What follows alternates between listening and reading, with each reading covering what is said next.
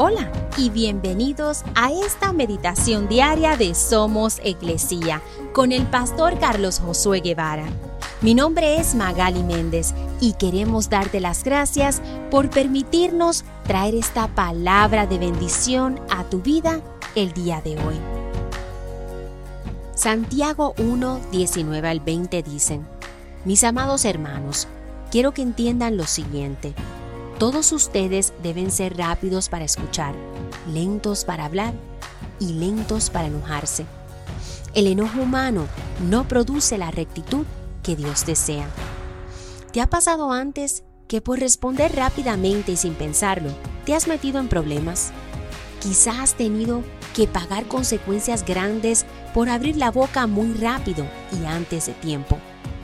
Por otro lado, y de la misma manera, Quizá al reaccionar enojadamente ante una situación muy rápido y sin escuchar o querer saber más, también te has metido en problemas.